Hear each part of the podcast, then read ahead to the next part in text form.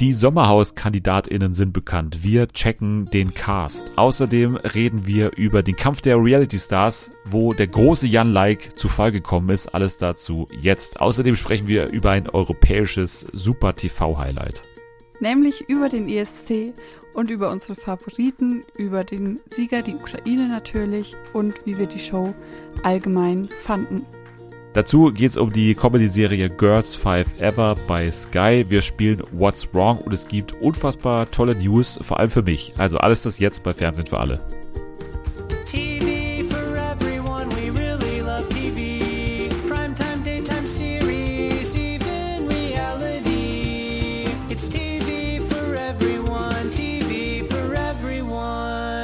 Willkommen zurück an diesem wundervollen Freitag bei Fernsehen für alle. Gut, dass ihr wieder mit dabei seid. Ich bin wieder da und äh, vielleicht merkt ihr es an meiner Stimme. Ich bin schon leicht gehetzt. Wir müssen heute super schnell machen. Nicht, weil wir keine Zeit haben, sondern weil wir so viel zu tun haben. Und äh, um mit mir diesen äh, vollen Stundenplan heute zu bearbeiten, habe ich mir die schnellste Frau des Wilden Westens geangelt. Hier ist Anni. Sie, sie schießt schneller als ihr Schatten. Daran habe ich gedacht, nämlich. Okay. Hallo. Ja. ja, gut, dass du da bist. Ähm, wir müssen heute einiges, einiges durchgehen und deswegen sollten wir auch nicht Zeit verplempern mit irgendwelchen Vorgeplänkel oder sowas, sondern gehen direkt rein in ja eins der Highlights jedes Jahr und es wird gefühlt jedes Jahr früher, wenn wir über die Sommerhaus-KandidatInnen sprechen dürfen. Also das Sommerhaus der Stars fängt anscheinend an zu drehen und die verraten ja schon seit einigen Jahren dann immer sehr schnell, wer da drin ist, damit man nichts mehr geheim halten muss, was weiß ich. Es dreht ja eh in Deutschland, von daher ja, müsste man da vermutlich einfach nur mal über den Zaun schauen und dann wüsste man es dann auch in Bocholt. Du hast die ja auch schon gelesen bestimmt, oder? Die KandidatInnen. Ja, ich habe mich, hab mich informiert ich bin entsetzt vor Freude von diesem Cast, oder? Also das ist doch mal, hat mich jetzt wirklich in dieser Woche, wo wir ja schon einige aufregende Sachen auch hatten, ne, mit dem Kampf der Reality Stars, wo wir auch gleich noch dazu kommen, äh, Better Call Saul läuft für mich noch, aber die Sommerhaus-KandidatInnen, die waren für mich in dieser Woche schon ein, ein Highlight. Auf jeden Fall, also da sind, würde ich jetzt mal sagen, so vier Pärchen dabei, die, glaube ich, gut zur Unterhaltung beitragen. Also das wird, das wird sehr gut, denke ich. Okay, dann zählen wir alle mit, welche vier Anni ja. meint und gehen in das erste Paar und zwar Mario Basler und Doris Bült. Ja. Ist das schon eins von den ja, vieren? Das ist, das ist schon eins von den vier. Also Mario Basler, den kennen wir ja mittlerweile, glaube ich, alle. Also wenn er nicht das kriegt, was er möchte, dann glaube ich, dann ist da schnell mal Konfro angesagt im Haus. Aber du wirst dich ja bestimmt noch erinnern, genau wie ich, an die Promi Big Brother Staffel, in der Mario Basler dabei war, oder? Ja da war ja mit Konfro jetzt relativ wenig. Das war ja vor allem so eine, so eine Geilheitsaktion oder so eine Geilheitserfahrung, die wir da zwei Wochen lang mitgemacht haben. Ne? Also Mario Basler und damals Jessica Pasca, wir erinnern mhm. uns, war ja schon äh, ein bisschen unangenehm teilweise anzuschauen, aber so was man erwarten kann, also Zigarettenkonsum, der dann eventuell eingestellt werden muss zwischenzeitlich, wie bei Promi Big Brother, das hat jetzt nicht die gewünschten Erfolge erzielt, wie man dachte eigentlich, oder? Nee, das stimmt, aber ich glaube, beim Sommerhaus kommt immer noch der Faktor dazu, dass du da, also er jetzt zum Beispiel mit seiner Partnerin da ist. Ich glaube, da ist da mehr Potenzial, dass er ähm, also, weil man hat ja noch seine Partnerin dabei und dann fühlt er sich vielleicht ganz schnell angegriffen, wenn jemand was gegen seine Frau sagt, zum Beispiel oder so. Oder nicht nur, wenn jemand was sagt gegen sie, sondern wenn einer mit Gläsern auf die Füße von ihr wirft, ne? dann schlägt es aber ja, 13 oder mit Mario einem, Basler. mit einem Knüppel auf dem Kopf, das kann alles passieren. Mario Basler ist auf jeden Fall einer, den ich schon immer gerne in dem Format gesehen hätte. Es ist ja so, dass dieses Paar seit 14 Jahren schon zusammen ist und immer mal wieder so on-off war was ich aber interessant finde, auf dieser Tafel bei Instagram, die ich da durchgelesen habe, da stand, dass die beiden in getrennten Betten schlafen, weil Mario Basler extrem schnarcht uh. und deswegen Doris das nicht aushält. Und das ist natürlich für ein Format, in dem die Leute extrem eng aufeinander leben und äh, in dem solche Konflikte gerne mal zu Eskalationen führen, gefundenes Fressen, oder? Die ja. geilste Information, die man eigentlich in so eine, in so eine Tafel reinpacken kann. Ja, also ich meine, wenn er Pech hat, muss er ja sogar mit seiner Frau in einem Bett schlafen. Dann hat die schon mal schlechte Laune. Das Haus ist nicht groß, meistens schläft man ja auch mit anderen Leuten noch in einem Zimmer. Also da äh, pisst er gleich mehrere Leute an, kann man sagen. Ich hoffe, dass die Sommerhausleute so schlau sind und ihn nicht als Erster reinschicken, damit er sich quasi so ein Einzelzimmer oder sowas in der Art sichern kann, sondern dass man das auch schon so plant. Also, aber man traut denen ja alles zu. Ne? Also ich wette auch, es gibt zwischen diesen ganzen Leuten irgendwie eine komische Beziehung oder irgendwie eine Vergangenheit, die wir jetzt gar nicht wissen. Also wie letztes Jahr eben Mola und Mike, ne, oder mhm. Michelle. Also ich hoffe, sowas gibt es ja auch, aber ich bin optimistisch, dass bei Mario Basler und Doris Böld schon mal äh, für doch einigermaßen viel Entertainment gesorgt ist. Ich denke da auch an die Spiele, ne? Das wird bestimmt auch nicht ohne. Also ja, Mario Basler und Doris Böld das erste Paar. Das zweite Paar auch sehr bekannt, Kader Loth und Ismet Adli. Ja, also auf Kader freue ich mich einfach nur. Ich glaube, das, das wird cool. Obwohl sie sagt, dass wir nicht pollig unterwegs sind, das überlassen wir den Influencern, steht hier. Ja, aber also Kader war ja auch letztes Jahr bei Kampf der Reality Stars und so sehr sie sich als was Besseres sehen möchte, ähm, ist sie dann doch immer auf einer Stufe mit allen anderen. Also ich glaube, sie redet sich das ein bisschen schön. Die beiden sind seit 13 Jahren ein Paar und es war wohl erst eine Freundschaft, aber er kämpfte um sie, steht hier dabei in der Info. Und ja, bin mal gespannt, wie er drauf ist, weil mit ihm haben wir jetzt noch nicht das äh, Vergnügen gehabt in der Vergangenheit. Und ja, aber wenn man mit Kadalo zusammen ist, ist es ja erstmal auch schon eine, Reality-TV-Eignung, würde ich mal sagen. Ja. Also da ist man schon auf einiges eingestellt, hoffentlich, was da im Haus an Verrücktheiten dann noch passiert. Das nächste Paar zeigt gerade bei Couple Challenge, was es kann, beziehungsweise wie furchtbar eingebildet und so es ist. Also, das war kein sonderlich sympathischer Auftritt von Patrick Roma und Antonia Hemmer, heißen die Ach, beiden ist das äh, dieses Personen. Bauernpaar, oder? Genau, Bauersucht ah, ja. Frau 2020 und eben jetzt Couple Challenge in Finnland gerade. Also ich schaue Couple Challenge nicht, aber ich höre ja immer fleißig hier den Podcast. Daher weiß ich, dass sie nicht so ganz sympathisch sind. Deshalb, ja, schön, dass sie noch ein Format gefunden haben, wo sie das zur Schau stellen können. Die halten sich für das Geilste überhaupt und vor allem er, ne? Er mhm. ist ja, und das steht auch hier nochmal in der Info dabei, für den Rinderzüchter bewarben sich mehr als 10.000 Frauen und das sprengte anscheinend Rekorde und er wird deshalb schon der Landbachelor genannt. okay. Das war doch der, der auch bei Couple Challenge gesagt hat, dass er der Einzige ist, der bei einem vernünftigen Format mitgemacht hat oder so. Ja. Ja. Und mit vollem Ernst natürlich auch. Also die 10.000 Frauen, die sich hier beworben haben, die sind bestimmt gespannt, wie er sich jetzt hier schlägt, gemeinsam mit Antonia. Also ich sehe da großes Potenzial, dass das hier was wird und ähm, ja, man braucht ja solche Leute, die sich einfach zu gut fühlen für ein Format. Und ja, das Sommerhaus ist ja quasi, ich will nicht sagen der Bodensatz, aber schon natürlich ein Format, das einen gewissen Ruf hat. Und deswegen wollen die natürlich hier mit ihrer unglaublichen Prominenz dem Ganzen natürlich entfliehen und hoffentlich in jeder Gelegenheit weiterhin behaupten, dass sie natürlich zu gut für dieses Format äh, sind, genauso wie für Carpet Challenge. Also ich äh, bin gespannt auf Patrick Roma und Antonia Hemmer. Die nächsten sind natürlich auch uns äh, bestens bekannt, beziehungsweise er, er war Ersatzkandidat bei dem Dschungelcamp in diesem Jahr. Außerdem äh, natürlich bei DSDS dabei und bei dem Kampf der Reality Stars im vergangenen Jahr, nämlich Cosimo Chitolo und seine Natalie Gauss sind am Start. Ja, also ich glaube, auf Cosimo freue ich mich am allermeisten, weil der Typ war einfach so schräg letztes Jahr bei Kampf der Reality Stars, aber gleichzeitig so witzig, weil er so war, wie er war. Der musste nicht mal groß was machen und er war schon witzig. Deshalb, ja, setze ich große Hoffnungen auf ihn, dass er das wieder durchzieht. Dann habe ich ganz viel Spaß.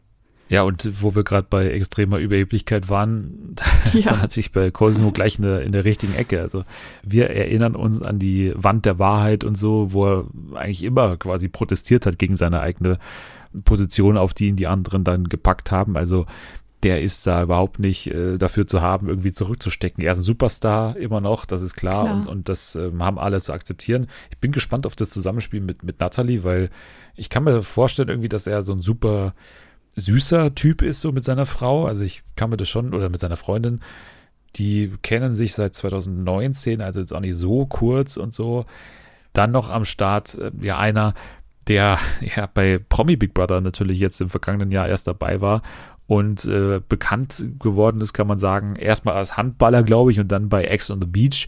Die Rede ist natürlich von Erik Sindermann, der jetzt überraschenderweise für mich, weil ich wusste nicht, dass er mittlerweile eine Freundin hat, zusammen ist mit Katharina Hambüchen, die aber wohl nicht mit Fabian ah, okay. Hambüchen äh, verwandt oder verschwägert ist. Also Erik Sindermann, genannt Sinsen. Ja. Was halten wir davon, dass er jetzt hier nochmal am Start ist? Ja, ich bin gespannt, ob er wieder die ganze Zeit seine Krone aufhaben wird. Also ich glaube, er hat wahrscheinlich schon Unterhaltungspotenzial für die Sendung, aber ich, ich glaube, ich mag den einfach nicht. Ja, verständlich, natürlich. Ich habe jetzt da keinen Widerspruch, aber ich finde ja schon, dass er natürlich den Vorteil hat, dass er unterhalten will. Er will immer sich präsentieren als der große Modemogul. Ne? Das ist ja sein neuer, seine neue Aufgabe. Ich weiß nicht. Es ist auch spannend, wie dieses Paar aussieht, weil die sind erst seit Dezember 2021 ein Paar und da fragt man sich halt dann schon, wie das dann klappen kann. Wir haben ja schon okay. einige Male gesehen, dass man dann das auch deutlich merkt, also wie lange die Leute teilweise zusammen sind und die sind halt jetzt wirklich, Stand jetzt, also jetzt, wenn jetzt Einzug ist, dann sind die halt fünf Monate zusammen irgendwie, was halt, äh, also okay, weiß ich nicht, ob man da schon zusammen für einen Monat da in dieses Sommerhaus einziehen sollte, aber naja, uns soll es recht sein. Es geht weiter mit einem Paar, was deutlich länger zusammen ist, nämlich seit 2018 und auch schon zusammen in einem Couple-Format teilgenommen hat, und zwar Marcel Däne und Lisa Weinberger. Und Marcel Däne ist besser bekannt als KS Freak. Hast du damals die erste Staffel von Couple Challenge geschaut? Nee, habe ich nicht, aber ich war so früher viel auf YouTube unterwegs. Und von daher kenne ich KS Freak tatsächlich noch und fand den damals schon schlimm. Dann habe ich mitbekommen, als ihr die erste Staffel besprochen habt, dass er da ja, also bei Couple Challenge, auch nicht so sehr positiv aufgefallen ist. Mal gucken, was das wird. Das ist ein absoluter Euphemismus für seinen Auftritt, weil der Typ war halt der komplette Assi. Also der war wirklich von Anfang an auf 180. Man dachte wirklich, der hat irgendwas eingeschmissen, weil anders konnte man sich das teilweise nicht erklären, wie der drauf war. Und ich dachte, dass er tatsächlich zu assi ist für Sommerhaus. Also ich bin ein bisschen geschockt, dass er hier dabei ist, weil bei ihm rechne ich fast mit der größten negativen Überraschung. Ums Leben hätte ich drum gewettet, dass er nicht mehr mit ihr zusammen ist, weil das war damals schrecklich mit anzuschauen. Aber scheinbar ist es ja so ein bisschen deren Ding. Also das geht schon so in mhm. so eine mhm. Richtung wie Lisha und Lou und so. Also das ist wirklich heftig, was da abgeht. Und also klar, ich freue mich drauf, weil natürlich, wenn er so mit so einem Mario Basler aneinander prallt, stelle ich mir das schon auch lustig vor. Hm. Aber ey, das war wirklich damals ein kurzer, aber, aber wirklich für mich doch erschütternder Auftritt bei der Couple Challenge. Also die beiden waren absolute Katastrophe. Und das war ja dieselbe Staffel wie Daniele Negroni und so weiter. Und selbst ja, da ist er negativ rausgeragt. Also das war schon. Ähm, ja, was für die Geschichtsbücher sein Auftritt. Der ist als erster rausgefallen ne, und hat trotzdem so einen bleibenden Eindruck hinterlassen. Naja, KS Freak also am Start, das wird eine höchst toxische Veranstaltung, sage ich jetzt schon mal voraus. Und bin gespannt, wie das Format, aber auch die anderen Leute auf ihn reagieren. Ich bin auch gespannt auf das nächste Couple, weil ich glaube, du kennst die beiden auf jeden Fall nicht. Ich kenne ihn äh, sehr gut, weil er ein Fußballer ist, der hier in der Nähe gespielt hat bei 1860 zuletzt und war da der älteste Torschützenkönig in der dritten Liga und war so ein bisschen verschrien als ein absoluter Kultspieler. Und zwar Sascha Mölders zieht gemeinsam ein mit seiner Yvonne. Ja, sagt mir nichts. Der wurde, glaube ich, rausgeschmissen bei 60 dann, weil er irgendwie, weiß nicht, irgendwelche Undiszipliniertheiten auf jeden Fall. Er ist ja auch bekannt als die Wampe von Giesing, weil er immer relativ äh, schlecht trainiert war. Also er war ganz faul im Training immer und war auch äh, nie wirklich in Topform und man hat es auch dann äußerlich gesehen und äh, war aber trotzdem mega gut. Also wie gesagt, ältester Torschützenkönig der dritten Liga, war zuletzt, glaube ich, Spielertrainer bei Sonnenhof Groß Asbach in der vierten Liga oder dritten Liga, weiß nicht ganz genau, aber ja, das ist auf jeden Fall so, so ein Kulttyp und bin gespannt, was er hier bringt, weil ich habe auch schon mit der Sophia, die auch schon mal im Podcast war, kurz äh, geschrieben, deswegen, weil sie ist ja mega 60-Fan und sie hat mir geschrieben, dass die beiden wohl irgendwie, also sie denkt, diese mega Assi. Ich, ich bin noch ein bisschen vorsichtig. Ich habe in den Interviews immer so ein bisschen erlebt wie Kruse, Max Kruse, also so schon mhm. in den Interviews dann immer einigermaßen vernünftig, aber danach dann immer natürlich mit einer sehr eigenwilligen irgendwie, keine Ahnung, also er tritt dann schon sehr eigenwillig auf und so und, und lässt sich da irgendwie nichts sagen. Also ich bin gespannt. Die sind seit 14 Jahren ein Paar, sollten also einigermaßen eingespielt sein und sie ist äh, genauso Fußball begeistert wie er, steht hier in der Beschreibung dabei. Also Sascha und Yvonne Mölders. Ich bin sehr gespannt auf die beiden. Und das letzte Paar ist eins, was so ein bisschen auch Standard ist mittlerweile, also ein Paar, was so aus der Telenovela-Welt kommt, und zwar Steffen und Katharina Dürr. Steffen kennt man eben aus äh, Unter uns alles, was zählt und in aller Freundschaft. Seit über 20 Jahren ein Paar. Sie hat ihn damals in der Disco angesprochen und, was hier auch dabei steht, sie hat Höhenangst, was für das Sommerhaus Ach, immer auch eine, eine schöne Ausgangsposition ist. Ja, also die beiden sagen mir auch gar nichts. Ich bin null in diesem Telenovela-Game unterwegs. Wir müssen mal bei Jana nachfragen, glaube ich, was er so kann. Ja. Also Jana ist ja deutlich äh, Firma, was die ganze Telenovela-Branche angeht. Und dann fragen wir nochmal nach, was Steffen Dürr für Leichen im Keller hat. Aber ich kann mir, wie gesagt, irgendwie vorstellen, ja, Katharina Dürr, die war mal vor 48 Jahren mit Mario Basler verheiratet und deswegen äh, ist die jetzt hier drin. Also irgendwie so eine, so eine Querverbindung, die man jetzt noch nicht kommen sieht oder so. Kann ich mir irgendwie vorstellen. Oder irgendwie, keine Ahnung, Steffen Dürr ist der Vater von Marcel Däne. Keine Ahnung, aber irgendwie, das wird irgendwie dann groß hier revealed werden beim Sommerhaus. Mal schauen, mal schauen. Ich äh, freue mich drauf und das sind auf jeden Fall Leute, die man aufeinander loslassen kann. Äh, und äh, wir werden, sobald es losgeht, natürlich äh, in allen Details und allen Streits live, also nicht live, aber einigermaßen live dabei sein. So, Sommerhaus der Stars. Wir gehen direkt weiter zu einem Format, was ja zum anderen Highlight geworden ist mittlerweile im Jahr. Also ich würde schon langsam so auf einer Stufe vor dem Sommerhaus einsortieren, nämlich den Kampf mhm. der Reality Stars in seiner dritten Staffel. Wir haben ja bisher schon sehr, sehr intensiv über die Staffel gesprochen, haben jetzt längere Zeit, beziehungsweise zwei Wochen nicht gesprochen, was zur Folge hat, dass wir jetzt drei Folgen eigentlich auf einmal aufholen müssten, wenn wir alles besprechen wollten.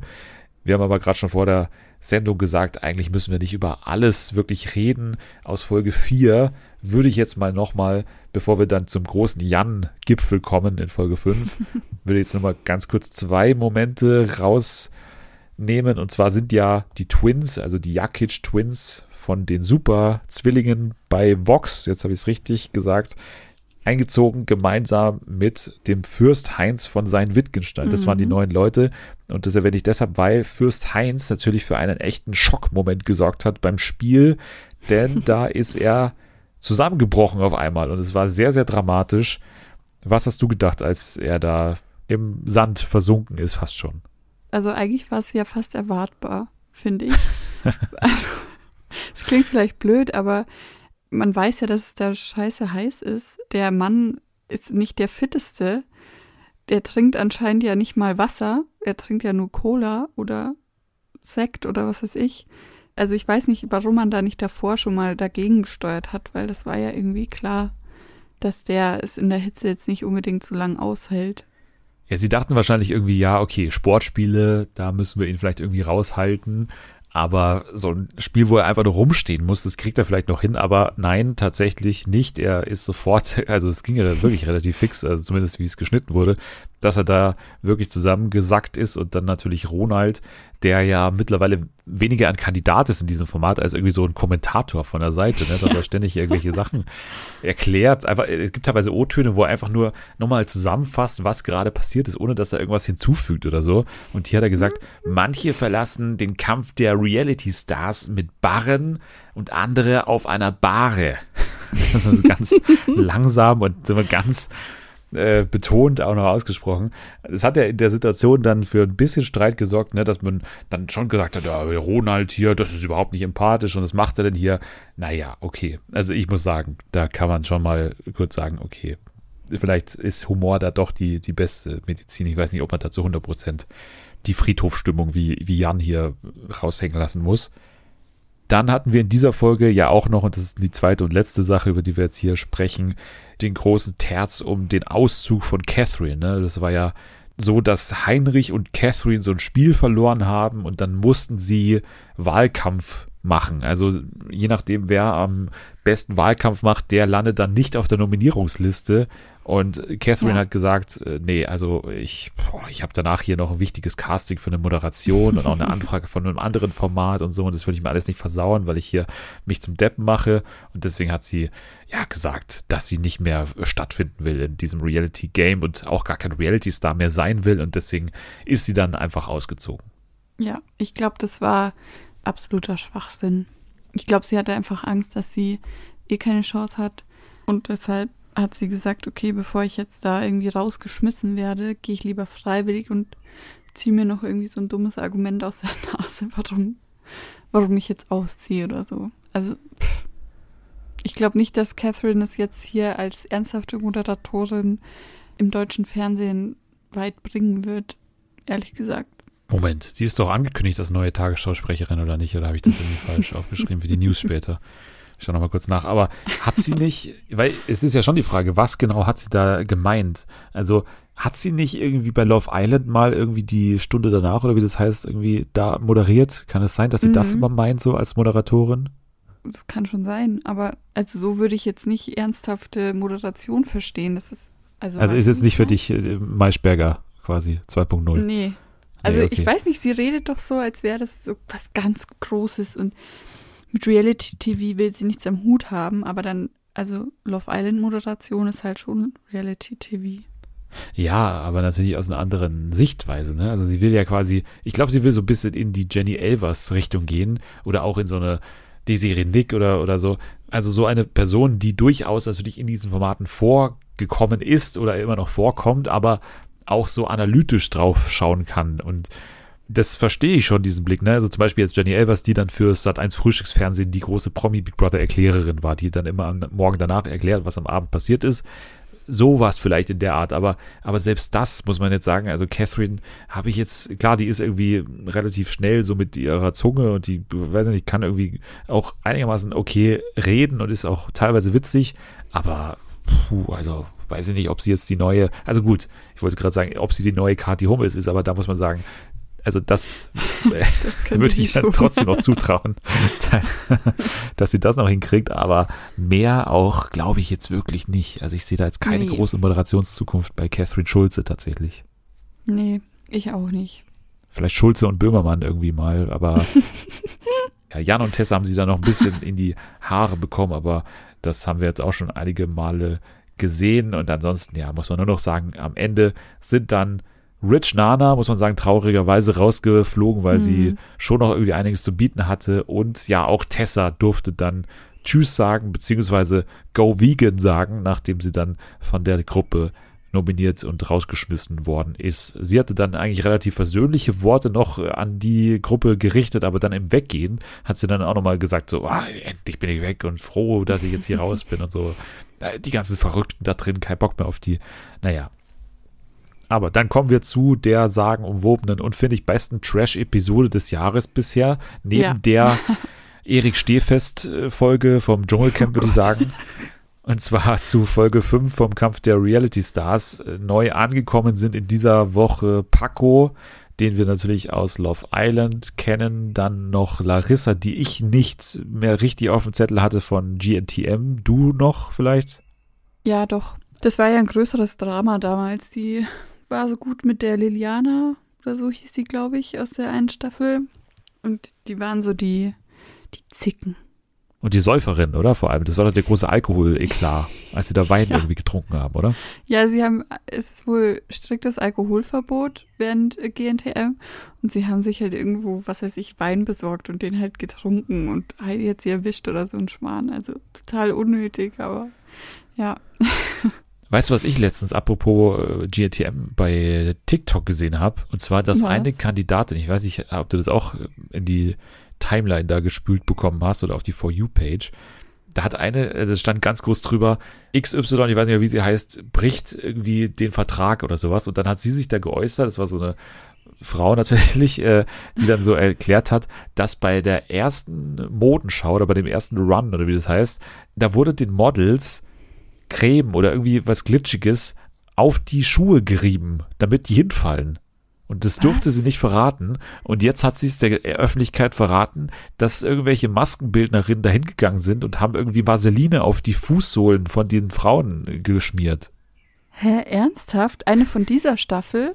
Ich glaube schon, aber ich weiß es nicht genau. Es ist ja immer dasselbe, dass der erste Lauf, der irgendwie dass der immer relativ viele Frauen dann dazu bewegt, dass die dann hinfallen, ne? Und das ist ja so die erste Herausforderung. Aber nur bei einigen Mädchen wurde dann irgendwie dafür gesorgt, dass die Schuhe glitschig sind. Und das Hä? hat sie wohl mitbekommen und hat das jetzt ausgepackt bei TikTok. Was ist denn das für ein Schwachsinn? Ja, ich weiß es nicht. Ich wollte es nur mal sagen. Ich wollte hier nur mal in, ungesicherte Informationen einfach so verbreiten. Ja, Ich weiß nicht, ob das stimmt, aber ich habe es bei TikTok gesehen und habe kurz mal aufgehört Ja. zu scrollen, auf jeden Fall. eine ganz zuverlässige Quelle. Es ist ja noch ein weiterer Mensch angekommen und zwar Martin, äh, Schauspieler von Berlin Tag und Nacht. Jan kennt ihn schon, schließt ihn direkt in die Arme. Endlich treffen sie sich wieder. Mal schauen, wie das in dieser Folge noch weitergeht. Die Wand der Wahrheit, die war auch einigermaßen spannend, weil es dann ja dazu führte, dass Ronald da als am käuflichsten bzw. gierigsten eingestuft wurde. Das führte dann dazu, dass er ins Tiny House durfte bzw. musste, wo er dann 3000 Euro in einem Umschlag gefunden hat. Und er hatte jetzt die Wahl, behält er die selbst, verteilt er die in so Umschläge an alle Leute. Und er hat ja quasi gerade im vorherigen Spiel erfahren, was die Leute so an Gagen verdienen. Deswegen Ja. hat er sich gedacht, verteile ich das einigermaßen so, damit jeder, der jetzt eher schlecht bezahlt ist, dass die Leute irgendwie jetzt auch noch ein bisschen Geld verdienen durch diese 3000 Euro, was ja auch ein lächerlich geringer Betrag ist halt. Und ich fand es aber super geil, weil er konnte eigentlich nur das Falsche machen, beziehungsweise Ja. es wirkt immer so ein bisschen gierig, weil am Ende bekommt man dann halt irgendwie 50 Euro da drin liegen und ähm, keine Ahnung, also freut man sich jetzt darüber, dass man das 50 Euro verdient hat oder ist es so mega arm, wie das dann rüberkommt? Also ich weiß auch nicht, das ist irgendwie eine schwierige Aufgabe für Ronald gewesen und ich finde, er hat es noch verhältnismäßig gut gemacht, wobei ich nicht ganz mir sicher war, ob er sich jetzt wirklich 1000 selbst eingeschoben hat oder ob das nur ein Gag war. Ja, genau, das wollte ich auch gerade sagen. Also ich glaube, ich hätte es auch so gemacht wie Ronald, weil im Endeffekt sind es 3000 Euro und wenn du die durch, was weiß ich, wie viele Leute da waren, 10 oder so, dann ist es ja im Endeffekt gar nicht mehr so viel Geld für jeden. Und wenn ich weiß, dass eine Elena oder ein Jan oder auch ein Heinz mega viel Geld verdiene, dann machen es halt die 100 Euro oder so auch nicht mehr fett. Die kann ich da auch jemand anderen geben. Was ich kacke fände, wäre, wenn er sich jetzt tatsächlich noch einfach ein Taui eingesteckt hätte. das wäre halt dann schon hart assi. Aber ich kann es auch verstehen, dass er es halt einfach so aufgeteilt hat und ich konnte auch die Reaktion nicht so ganz verstehen von Elena zum Beispiel, die das dann egoistisch fand und so. Also Ja, aber gut, das muss sie auch sagen, ne? Es ist einfach ihre Rolle. wahrscheinlich. Aber auch der Satz, den er dann ja viermal oder so gesagt hat. Also ich habe mich hier mit einer drittklassigen Gage abspeisen lassen im Vergleich zu den anderen und deswegen musste ich hier mir selbst irgendwie, also hat er schon auch sehr genossen hier diese Rolle als, als großer Geldverteiler. Naja, aber so ging es dann eben weiter mit Jan, der auf einmal irgendwie so eine Kehrtwende eingelegt hat bezüglich Nina Christine, weil Nina Christine Oh. war ja die, die er eigentlich in den vergangenen äh, Tagen immer so ein bisschen angefeindet hat, beziehungsweise wortwörtlich war es ja, dass er sich für auserzählt gehalten hatte. Ja. Und ja, jetzt hat sie dann auch Heulkrampf bekommen und er hat irgendwie eingesehen, dass irgendwie sie da auf einem ganz wunden Punkt erwischt wurde mit diesem Wort vor allem, also auserzählt, ja, ich wollte doch jetzt gerade wieder neu starten im Fernsehen und so weiter und wenn ich jetzt auserzählt wäre, dann wäre das ja ein großes Ärgernis und so, also die hatte schon sehr, sehr sich zu Herzen genommen, aber das ging ja dann weiter, wenn wir uns natürlich das nächste Spiel ansehen, also das Safety-Spiel Out on the Beach, denn da ging es darum, dass man am Ende eine Person safen konnte, nämlich die Person, die am Ende übrig bleibt, nachdem sich alle gegenseitig Sand in die Kisten geschüttet haben. Also man konnte quasi auch hier nicht so richtig eine richtige Entscheidung treffen, weil du musst immer eine andere Person auswählen, in deren Box du dann den Sand schüttest Ja. sozusagen. Also spielst du quasi immer auch, wenn du für eine Person spielst, immer auch gegen andere Personen. Also ist das Spiel eigentlich ziemlich genial. Und das führte dann dazu, dass die Gruppe um Jan, also Elena, Yassin und noch so ein paar andere, natürlich Sissy auch, sich da so irgendwie geeinigt hatten, dass sie aus irgendwelchen Gründen jetzt Nina Christine gerne saven würden. Was dazu geführt hat, dass sie sich aber gegenseitig natürlich auch nicht den Sand reinschütten wollten. Zunächst natürlich, was sie dann am Ende natürlich irgendwann machen mussten, aber soweit hat keiner gedacht. Stattdessen haben sie von Anfang an alles in die Behältnisse der Twins geschüttet, was dann natürlich irgendwie für die irgendwie komplett aus heiterem Himmel kam. Ne, also die haben sich gewundert, was haben wir jetzt falsch gemacht? Warum kriegen wir jetzt den ganzen Sand hier rein? Also vor allem, wieso alle gegen einen? Also ist das nicht so super unfair?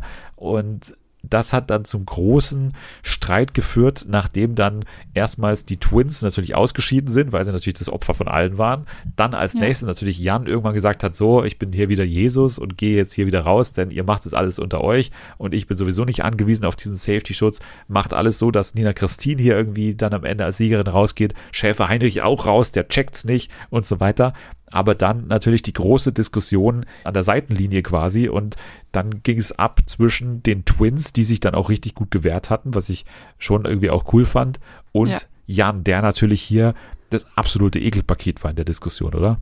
Oh, also ich muss erst mal sagen, dass es war natürlich mal wieder so eine typische Jan-Aktion. Er macht jetzt auf heiligen Jan und ähm, nimmt sich jetzt zur Aufgabe, eine Frau, es muss eine Frau sein, weil Frauen sind schwach, er muss eine Frau jetzt safen. Und dann hat er sich natürlich Nina Christine ausgesucht, mit der er sich davor wieder vertragen hat und so. Dann fängt er ja schon an, während dem Spiel erstmal Heinrich voll runterzumachen, von wegen, weil Heinrich da halt nicht mitmachen wollte. Er hat es gar nicht verstanden, warum ähm, Jan jetzt so böse ist auf alle, die nicht sein Spiel mitmachen. In alle ein bisschen, in alle ein bisschen. Ja, also ich meine, er war voll nett. Und dann hat Jan ihn halt richtig runtergemacht, war voll böse zu ihm. Ich war wirklich, ich war so wütend, als ich diese Sendung geguckt habe, weil ich wollte mich vor die Twins stellen und einfach mal Jan meine Meinung geigen, weil das war einfach unmöglich. Also erstmal, ich kenne diese Diskussionsart nur zu gut und das macht mich so wütend, dieses von wegen, er bleibt halt nicht sachlich. Es geht ihm irgendwann nicht mehr um das Problem, sondern dann spielt er drauf an, oh, ihr redet gerade gar nicht synchron, ich kann euch nicht hören. Was, ihr habt zwei unterschiedliche Schuhe an, funktioniert ihr da überhaupt? So, er wird so richtig persönlich. Es hat nichts mehr mit dem Thema zu tun, sondern er stichelt so richtig asozial. Er hat keine anderen Argumente. So, das sind seine ganzen Argumente. Er weiß überhaupt nicht mehr, um was es geht, sondern er will einfach nur noch provozieren. Einfach nur so richtig gemein sein. Er geilt sich irgendwie dran auf, gemein zu sein, richtig asozial zu sein und es war so schlimm mit anzusehen. Also ich konnte das wirklich, ich konnte es fast nicht aushalten. Ich fand es ganz, ganz, ganz, ganz schlimm. Das war ja fast schon so eine Art Gemälde, die sich da aufgetan hat. Ne? Also wenn man diese Szene so beschreiben müsste, dann, dann ist es ja wirklich eine, eine, eine fast biblische Szene, wie sich da zwei, wirklich, oder drei, muss man ja sagen, mit den Twins in der zwei Personen immer noch, wie sich die da in die Haare bekommen. Aber drumherum bildet sich so eine Traube an Leuten, die dann so zuschauen und im Hintergrund arbeitet aber immer noch Nina Christine ja. da an dem Spiel und äh, macht da ganz normal weiter und freut sich dann auch, während da hinten der größte Streit tobt, freut ja. sich dann auch noch, dass ihr der Sieg jetzt hier geschenkt wurde, was sie natürlich aber nicht als Geschenk annimmt, sondern natürlich, oh mein Gott, ich freue mich so sehr, dass ich hier gewonnen habe. Also die hat überhaupt nicht gecheckt, so diese Situation. Nee. Und es war so skurril, wie dann alle so drumherum gestanden sind. Eine Elena Mira sagt überhaupt kein Wort. Es hat keiner was gesagt. Ich ja, außer Yassin. So kurz, Kurs Yassin hat irgendwas gesagt, so, und dann kam ja auch gleich wieder die Ansage vom großen Bruder von Jan, der natürlich, ey Yassin, Halsmaul ist echt uncool. So, das war dann, wie er ihn dann so abgebügelt hat, kurz noch. Der Sprecher hat zum Glück einigermaßen gut eingeordnet, ne? Überhaupt das Format hat sehr, sehr gut immer eingeschritten, beziehungsweise auch gesagt, klar, was man jetzt zu denken hat von der Szene und so. Der Sprecher hat gesagt, Zuschauer, bitte Jans Verhalten nicht zu Hause nachmachen. Und dann ging es ja zurück ins Haus und das war eigentlich der Moment, der mich noch aggressiver gemacht hat. Ja. Weil ja, er ja, dann ja. natürlich Jan ne, sofort wieder zu allen Leuten, die jetzt nicht dabei waren, also zu den ganzen neuen Leuten hingegangen ist oh. und eine Geschichte erfunden hat, die aber so unfassbar verzerrt ist, beziehungsweise die, wenn man sich das mal überlegt, er hätte sich ja kein unpassenderes Opfer für seine ganze Argumentation als die Twins. Weil sein yeah. Punkt war ja die ganze Zeit, ey, die waren unfassbar aggressiv. Ey, ja. du hättest die mal erleben sollen. Ey, die beiden, die sind hier, ich habe richtig Angst bekommen hier, die beiden Twins, die 1,50 Leute da, die irgendwie wie die Schlümpfe rumrennen die ganze Zeit, die haben mich gerade richtig bedroht. Also, dass er ernsthaft diese Geschichte erzählen wollte die ganze Zeit von den ja. ach so aggressiven Twins, musste kurz ausmachen, musste so lachen und habe mir auch, wie lächerlich ist das alles, habe ich mir hier auch geschrieben, weil das ist doch unfassbar, dass er wirklich ernsthaft dieses Narrativ erzählt von den aggressiven Twins, weil du kannst dir doch keinen schlechter, vielleicht noch Schäfer Heinrich. Ja, Schäfer Heinrich, der wollte mir gerade hier mit dem Butterfly ja. den Bauch aufschneiden, der hätte noch gefehlt am Ende. Also ich fand es unmöglich. Keine Sekunde ist er im Haus, sofort Martin geschnappt, sofort losgebrettert. Du kannst gar nicht glauben, was da gerade passiert ist. Die haben mich aggressiv angemacht. Am besten fand ich übrigens da noch die Zeitlupe, die eingespielt wurde, wie man gesehen hat, was für ein Psychoblick Jan eigentlich drauf hatte und wie er sich vor den Twins aufgebaut hat. Boah, also ein ganz, ganz, ganz, ganz schlimmer Typ und ich bin so, so froh, dass er so ausgerastet ist, damit er nicht irgendwie gut aus dieser Sache rauskommt, weil er hat eigentlich schon die ganzen Folgen davor immer wieder hat man so ein bisschen von seinem wahren Gesicht gesehen, wie er dann Yasin plötzlich schubst und so immer mal wieder so aggressiv wurde und jetzt ist er so richtig geplatzt und ich fand's geil, dass es passiert ist, weil ich gönne dem gar nichts. Ich hoffe, dass er weiterhin pleite bleibt, dass er keine neuen Jobs mehr kriegt, weil ich will den einfach nirgendwo mehr sehen. Das ist so eine schlimme Person. Ich würde sogar behaupten, dass ich den schlimmer finde als Mike Sees. Es hat sich ja dann so eine Traube um die Twins da am Strand gebildet. Also Yassin war dann natürlich einer der ersten, die dann bei denen waren, aber auch Schäfer Heinrich ist dann gekommen und mit der Zeit immer mehr. Die einzigen wirklich, die konsequent geblieben sind, beziehungsweise bis zum Ende komplett verblendet waren, waren Elena und Sissy eigentlich von dem man auch sagen muss, ey, checkt die noch irgendwas eigentlich? Ja. So, also, wenn irgendwie schon der Rest irgendwie alle sehen, dass hier was gehörig schief läuft und wir auf so eine Situation hinarbeiten, irgendwie alle gegen die Twins, dann müsste man eigentlich als Elena Miras, die unfassbare Trash-Erfahrung hat, mittlerweile sehen, dass es taktisch kluge jetzt wäre, sich endlich von diesem Typen zu distanzieren und zwar vollständig und dann nicht die ganze Zeit noch am, am Pool mit denen abzuhängen und dann auch noch im O-Ton die Frechheit zu haben, ständig zu behaupten, ja, ich habe irgendwie gar nicht, ey, das habe ich irgendwie alles gar nicht überblickt da in der Situation. Also völliger, ja. völliger Bullshit so. Alle haben es gecheckt, ey, Schäfer Heinrich hat es gecheckt. Wenn der es checkt, der irgendwie seit zehn Jahren aus dem Fernsehen raus ist, dann doch wohl du auch, ey, Elena, aber und, und vor allem auch, auch Sissy, die dann bis zum Ende noch behauptet hat, dass sie da nichts checkt. Sie hat ja, ich habe mittlerweile auch irgendwie so ein Statement gesehen, was sie veröffentlicht hat. Ja, natürlich, jetzt hat sie alles gesehen, aber ganz ehrlich, das macht für mich auch nicht gut, weil es ist doch so einfach zu sehen in der Situation, was das Richtige ist und was einfach das ist, was auf der Hand liegt, was zu tun ist. So bei Martin war es ja auch noch so, so ein geiler Moment, vor allem, weil es dieses Zwiegespräch war da auf der Liege. Ja. Ne? Oh. Weil Martin geht auf ihn zu und sagt wirklich so einen ganz ruhigen Ton, ey, du weißt selber, du hast irgendwie so eine Art, dass du so manipulativ sein kannst und dass du auch aggressiv sein kannst und dann aber sofort von 0 auf 100. Red mal nicht so ein ja. Scheiß, ey. Äh, ich, sonst hast du ein richtiges Problem mit mir. Das ist richtiger Bullshit und das alles, was aus deinem Mund kommt, ist total uninteressanter Nonsens. Du bist genauso ein schlechter Schauspieler wie damals. Ja. So ein verlogener ja, genau. Hund, weißt du, der nicht die Eier hat, mir zu sagen, was Phase ist. So. Da fängt es auch wieder an. Seine Argumentationsstruktur ist einfach nicht existent. Er hat keine Argumente. Er, alles, was er kann, ist beleidigen. Ich finde das so schlimm. Ich bin auch ehrlich, ich war in dem Moment so stolz auf Martin, dass er das durchgezogen hat, weil ich hatte tatsächlich Angst, dass er das halt so anspricht und dann sagt Jan was dagegen und dann sagt Martin so, mm, ja, okay, vielleicht hast du recht oder so, weißt du, weil er sich nicht mit ihm anlegen will. Ronald ist ja später nochmal als großer Kommentator dazu ihm hingegangen und hat gesagt, manchmal rastest du aus und das siehst du dann erst am Tag danach ein und so. Und so hat es nochmal versucht, so ganz ruhig zu machen, aber selbst da wollte er das nicht so richtig einsehen. Aber er hat schon gesehen, dass ihm natürlich auch die, die Schäfchen, wie, wie Schäfer Heinrich sagen würde, langsam abhanden kommen und er ja gar keine Kontrolle mehr hat über das, was da passiert. Er müsste raus sein, wenn nichts Außergewöhnliches mehr passiert, natürlich. Von daher hat er dann auch nochmal das letzte Gespräch mit Heinrich gesucht, was dann auch so super unangenehm zu schauen war, ne? Wie er dann nochmal versucht hat, ja, oh, aber Heinrich, also ich habe mir schon mal gewünscht, dass du dann auch mal die, die Stimme für mich ergreifst, irgendwie so. Also, ey, ganz ehrlich, du hast dir hier nach Strich und Faden die ganze Zeit was vorgemacht. Also, diese ja. Fake-Freundschaft. Und das gibst du ja gerade zu, dass das alles nur Fake war, damit du irgendwie so einen Fürsprecher hast, so, ich sag mal in Anführungsstrichen, so einen Blöden, der dir da hinterherläuft, den man einfach irgendwie einkaufen kann mit so ein bisschen Zuneigung. Aber das ist ja auch dann eine ganz billige Nummer gewesen am Ende durch und durch manipulativ. Das hat er ja auch davor schon versucht, ähm, wo er da irgendwie die eine Strafe boykottieren wollte. Und dann hat er Heinrich ja auch mal angedroht, von wegen, wenn du da nicht mitmachst, dann bin ich nicht mehr dein Freund und so. Zum Glück, muss man sagen, geht die Folge dann auch so total fair aus, ne, für alle Beteiligten ja. eigentlich. Nämlich, dass sowohl Jan dann rausfliegt, als auch Sissy. Also das war ja dann wohl die absolute Fairness und deswegen hat man dann auch so ein gutes Gefühl am Ende der Folge, weil es war auch so eine geile Klammer eben mit diesem, am Anfang kommt Martin an, sind so Best Friends und dann am Ende zerstreiten sie sich komplett und Jan fliegt raus. Es war einfach alles perfekt. Also diese Folge wirklich 10 von 10 würde ich sagen. Kampf der Reality ja. Stars, Folge 5.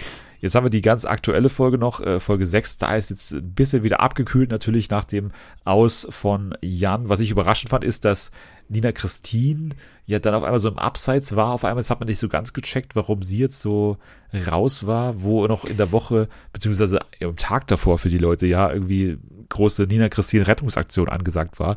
Keine Ahnung. Ich glaube, sie war ja davor schon nicht so in die Gruppe arg integriert. Also sie war ja vor allem mit Tessa und Tessa war ja dann weg und ich glaube, sie war auch in der Jan-Folge schon nicht so integriert, aber da haben sie wahrscheinlich alle mitgemacht, weil Jans gesagt hat. Und jetzt steht sie halt wieder mehr oder weniger alleine da. Beziehungsweise nicht ganz allein, denn es ist ja ihr, ja. Ihr Wahrsager. Ihr Wahrsager, genau. Also ihr Wahrsager ist ja angekommen und zwar Malkiel Ruven Dietrich äh, Freund von Udo Walz hat er zum Beispiel gesagt, bei YouTube macht er irgendwie auch Astrologieberatung und so weiter. Ansonsten noch neu dabei Jelis Kotsch, ne? mittlerweile auch äh, nicht nur bekannt vom Bachelor, sondern auch natürlich als Person, die nicht aufgetreten ist bei Diese Ochsenknechts, aber ständig auch vorkam. Und ja, die beiden also neu dabei, dürfen also auch in dieser Folge entscheiden, wer am Ende rausfliegt. Sie hat auch gleich am Anfang diese ganze Jimmy-Trennungsgeschichte erzählt und hat sie interessanterweise, wem hat sie es erzählt? Ronald. Ronald, genau. ja, also Ronald hat sich hier als, als großer Versteher von irgendwelchen ja. Trennungsgeschichten geoutet. Überhaupt natürlich muss man sagen, wirklich eigentlich ein guter Auftritt von Ronald Schill. Man denkt immer, oh Gott, was zeigt ihr hier mir nicht, dass er so gut rauskommt am Ende. Aber das, was wir sehen, muss man jetzt einfach mal sagen, ist jetzt schon einigermaßen in Ordnung für dich. Ja, finde ich auch. Also er unterhält, er ist nicht so vulgär und touchy-touchy, wie wir ihn eigentlich kennen. Ich schätze ihn auch teilweise dafür, dass er, also zum Beispiel, wenn andere Leute einfach nur Scheiße labern, dass er denen halt geradeaus die Meinung sagt und ihm das egal ist. Und ich war wirklich überrascht, als er da mit Jelis gesprochen hat und ihr da einfach gesagt hat, so, weil sie ja auch für Jimmy den Flug bezahlt hat, damit er während sie da im Haus ist, auf die Tochter aufpassen kann. Da hat er ihr dann auch gesagt, so, mach das nicht, du bist mehr wert als das und so. Und da dachte ich, oh Gott, Ronald, hallo, was für, wie geil. So, wann ist das denn passiert? Ja, man ähm, muss natürlich auch, ja. auch mal sagen, dass natürlich bei ihm so die, die Latte ungefähr ganz unten hängt, ne? Also so an, an Sachen, die er irgendwie sagen muss, damit man sagen ja, kann ja. am Ende. Gut gemacht, Ronald, so, also muss man schon sagen. Es ging dann weiter mit dem Bestrafungsspiel Taboom oder TV Taboom oder so, wo es dann eben um das Spiel Tabu ging. War jetzt relativ unspannend, weil die das auch relativ gut gemacht haben.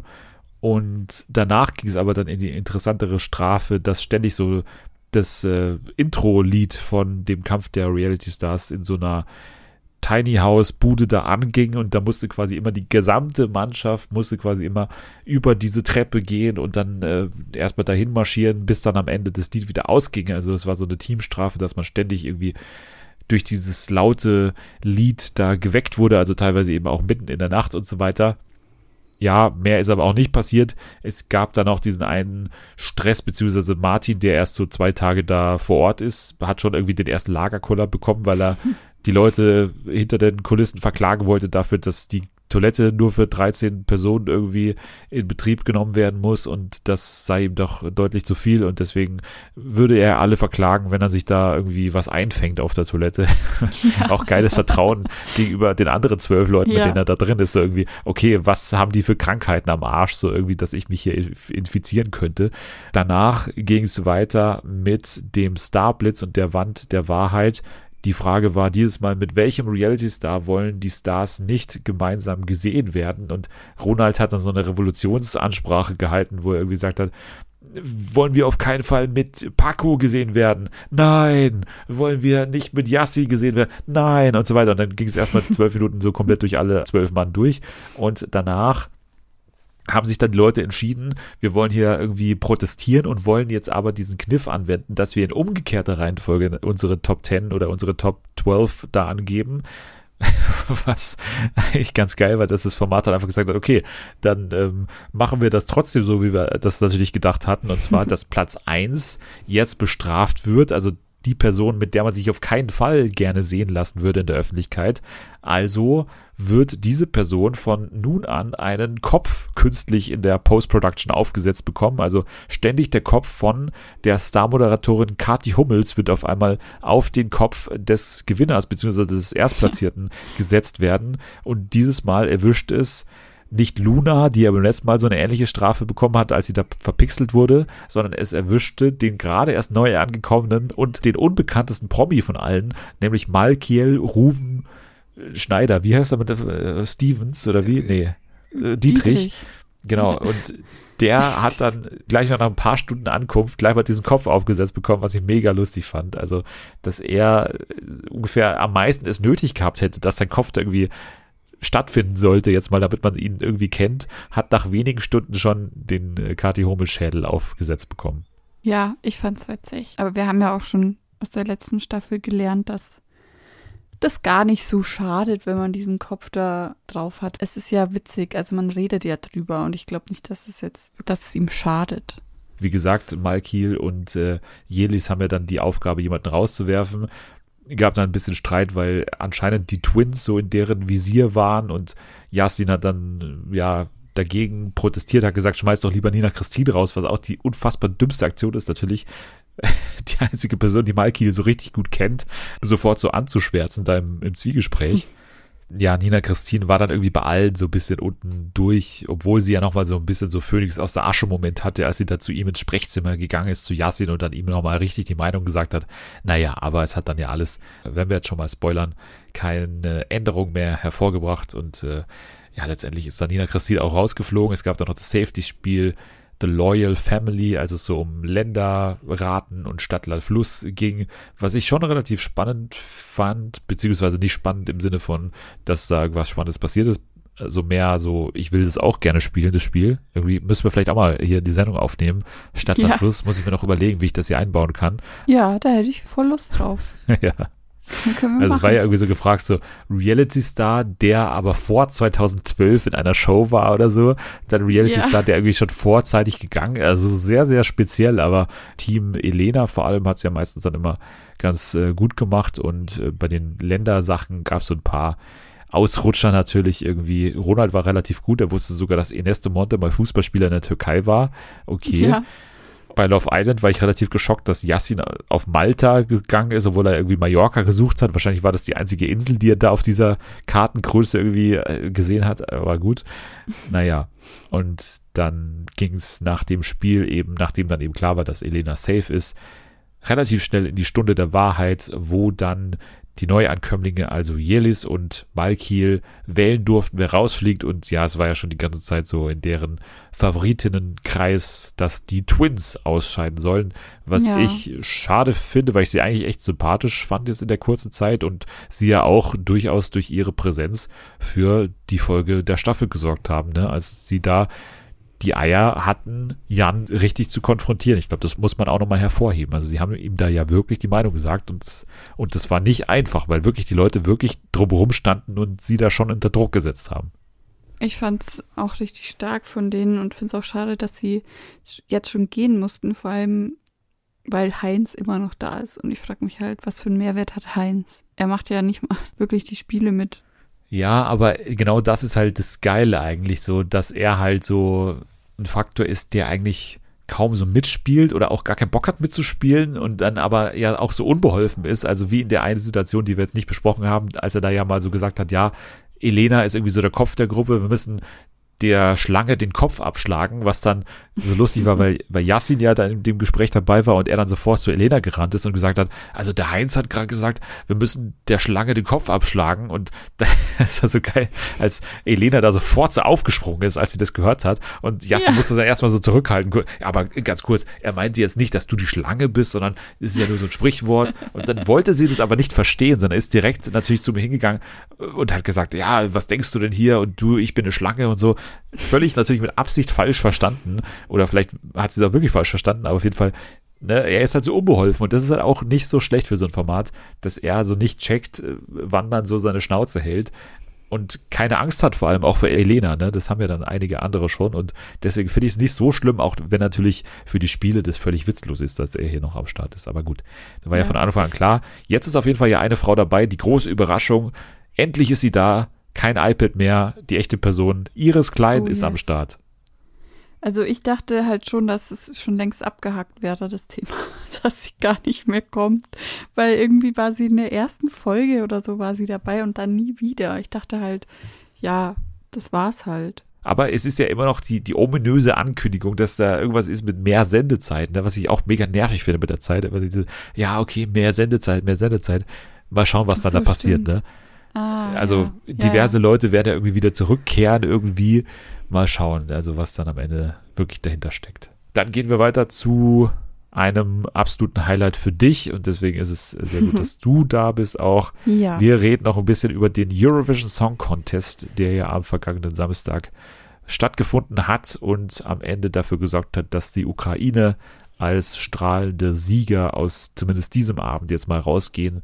Und ich glaube, das war erstens vermutlich zu erwarten, aber trotzdem nicht so unfair, beziehungsweise dass man das als unfair irgendwie wahrgenommen hätte, sondern es war eine schöne europäische Geste, würde ich sagen, über die ich mich zumindest gefreut habe. Ja, also ich muss auch sagen, dass ich mich sehr darüber gefreut habe. Ich glaube aber auch, dass es nicht von allen so positiv aufgenommen wurde. Also es gab danach im, im Netz sehr viele Kommentare von wegen, ja, die haben nur gewonnen wegen dem Krieg, wegen Politik, wegen bla bla bla, was ich absolut erstens unangebracht finde in der Situation. Zweitens stimmt es halt gar nicht, sondern sie haben aus Solidarität vielleicht auch gewonnen. Ich finde, der ESC war die perfekte Möglichkeit, um als europäische Bürger den ukrainischen Bürgern zu sagen, so wir denken an euch, wir glauben an euch, wir stehen hinter euch und ich finde, dann kann man den ESC auch zu einem gewissen Grad dafür missbrauchen, beziehungsweise war das Lied ja nicht schlecht. Also das wäre auch ohne Solidarität weit vorne gelandet. Vielleicht hätte es nicht gewonnen, okay. Ich kann da als auch darauf verzichten, dass es da vielleicht nicht zu 1000 Prozent fair zuging, wenn es am Ende heißt, dass man irgendwie ja ein Zeichen gesetzt hat, auch wenn es wahrscheinlich nur ein kleines ist. Was man dann auch danach mitbekommen hat, äh, musste die ganze Band ja irgendwie zwei Tage später schon wieder abreisen, weil es sind ja alles Männer, die müssen ja alle kämpfen. Da gab es dann auch auf Twitter so ein, so ein trauriges Video, wo sie sich irgendwie von ihren äh, Freundinnen verabschieden mussten und alles sehr herzzerreißend. Aber ich gönn's denen sehr. Und diejenigen, die jetzt so an diesem Wettbewerb festhalten, die haben dann ja trotzdem noch die Jury-Rankings gehabt und haben dann gesehen, okay, ja, zumindest jemand versucht auch noch irgendwie die Musik mit einzurechnen, aber dass dann am ja. Ende die Ukraine trotzdem als Sieger feststeht, das ähm, ja ist auf jeden Fall für mich auch äh, ein schöner Moment gewesen. Zweiter wurde ja Großbritannien und dritter Spanien, was in der ESC-Historie ja auch jetzt nicht so oft vorkam, dass die beiden Länder, mhm. die normalerweise mit uns immer so ein bisschen um die letzten Plätze gestritten haben in den vergangenen Jahren, dass die dann auf einmal so weit vorne liegen. Und ja, da sind wir auch schon bei Deutschland, die natürlich äh, den letzten Platz äh, belegt haben und äh, da unten, nachdem Großbritannien und Spanien sich frecherweise dazu entschieden haben, was Gutes da einzureichen, dass wir dann auf einmal so ganz alleine da unten waren. Das passiert mal schnell, wenn man nur auf Radiotauglichkeit und Streambarkeit achtet. Also man muss natürlich klar sagen, der Song war nicht schlecht von Malik Harris, aber es war halt nichts Besonderes, so wie immer. Ist halt untergegangen einfach. Dann kommt noch dazu, dass wahrscheinlich es doch irgendwo ein Running Gag ist, dass Deutschland immer schlecht ist. Und dann kommt es halt mal schnell zu null Jurypunkten und irgendwie sechs Zuschauerpunkten tat er mir ein bisschen leid, aber andererseits kann er sich da beim NDR bedanken. Die ja auch schon, da kommen wir gleich dazu, angekündigt haben, wir wissen genau, was wir jetzt im Auswahlverfahren ändern müssen und so weiter. Wir arbeiten auch schon dran. Der ESC 2023 wird anders irgendwie vonstatten gehen, ja, was das Auswahlverfahren angeht und so gar weiter. Gar nicht. Gar nicht. Also es wird genau wieder dasselbe sein. Safe man ist da überhaupt nicht in Erinnerung geblieben. Also das war mein Eindruck als jetzt ESC-Außenstehender das war einfach sofort wieder vergessen. Also wir hatten natürlich ja. auch eine Platzierung, die unglücklich war, weil wir direkt nach der oder vor der, nach der Ukraine, glaube ich, gekommen sind. Und der, das war halt auch jetzt nicht so gut für uns, aber gut, da kann man jetzt nichts dran ändern, weil es ja, glaube ich, ausgelost wird.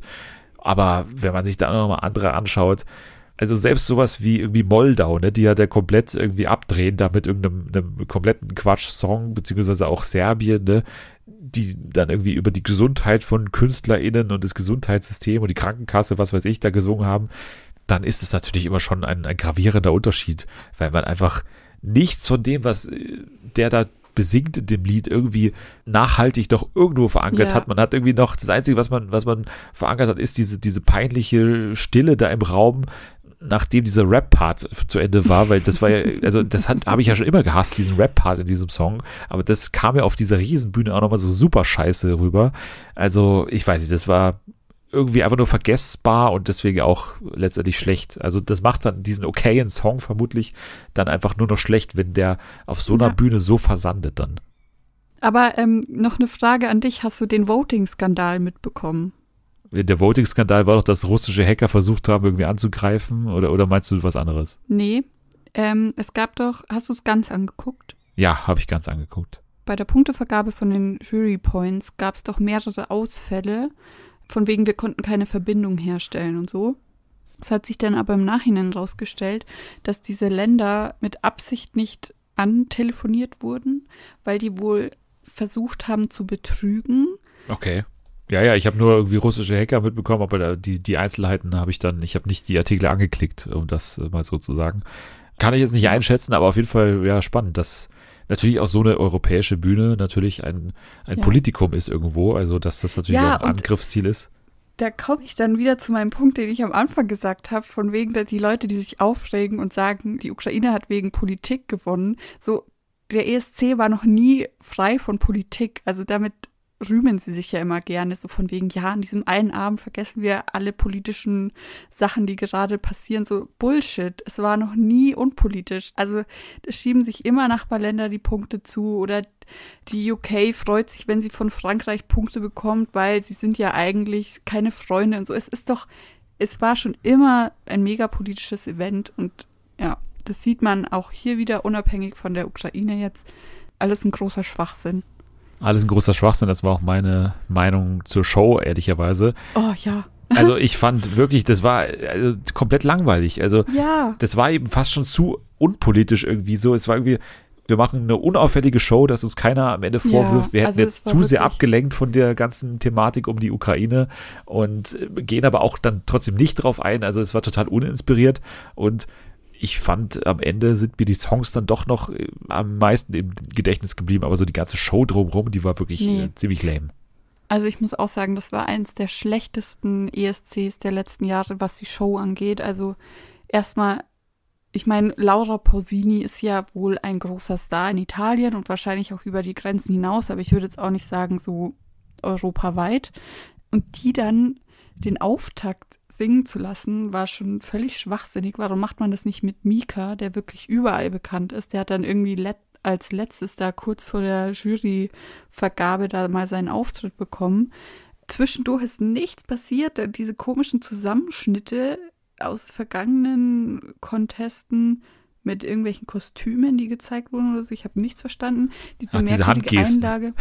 diese ja, genau, diese merkwürdige Einlage mit den Gesten. So, hä? Laura Pausini hatte da noch einen Schwächeanfall und war irgendwie die erste halbe Stunde von der Punktevergabe nicht da und es war alles so langweilig. Also mir ist da nichts hängen geblieben. Was war denn von den Auftritten jetzt dein Highlight oder auch dein Lowlight vielleicht? Also Deutschland haben wir schon gehört, aber was ist dir denn jetzt so besonders positiv und äh, negativ aufgefallen? Also ich muss ja sagen, ich habe so ein Herz für diese schrägen Auftritte. Moldawien fand ich geil. Dann Serbien fand ich auch geil. Ich hatte so einen Softspot für diesen Gebetskreis von Portugal. Irgendwie fand ich die Melodie sehr, sehr schön. Und mein Lowlight, alle Balladen. Also ich fand das ganz schrecklich dieses Jahr. Möchte ich nie wieder haben. So, das ist mein, mein Feedback an den ESC. Ich möchte nie wieder so viele Balladen haben. Es war echt, ich fand es so schlimm. Es hat sich irgendwann alles nur noch gleich angehört. Ich wollte jetzt gerade hier mal schauen, was meine Highlights und Lowlights waren, aber ich habe ja. das so ungenau aufgeschrieben. Also ich habe wirklich, ich lese hier mal vor, Griechenland, Doppelpunkt, Frau mit Stühlen, Island, Band mit Frauen, Moldau steht bei mir Doppelpunkt Lazy Town. Weiß nicht mehr, was das genau bedeutet.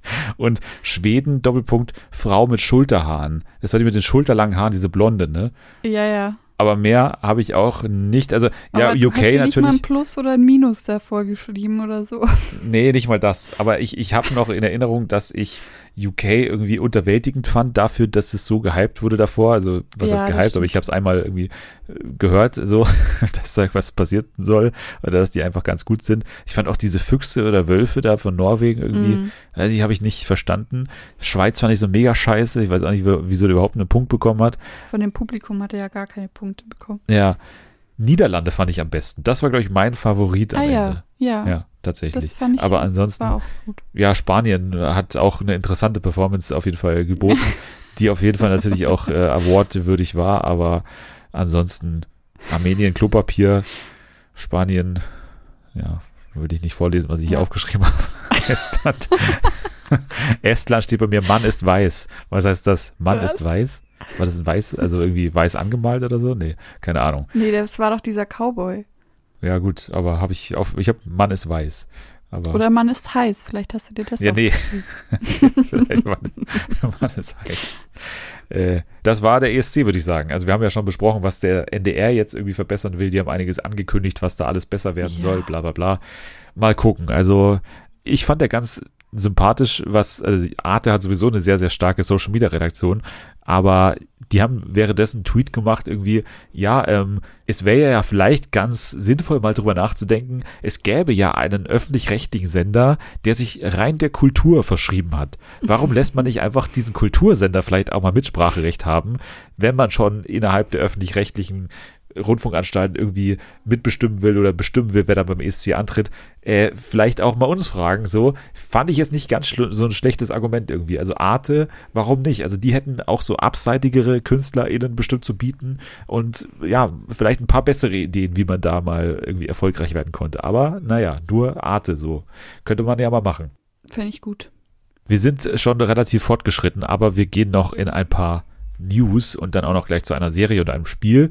Aber zunächst äh, einmal ganz kurz, äh, weil wir gerade bei Mega-Shows waren, europaweit ausgestrahlt, fast. Wetten, das hat seinen Termin angekündigt, 19. November, 20.15 Uhr geht's weiter mit der jährlichen Ausgabe von Wetten, das. Man kann sich auch jetzt schon für Wettideen bewerben und ja, auch 2023 wird es ja eine Ausgabe geben, also auch die ist schon safe, wollte ich nur hier kurz erwähnen.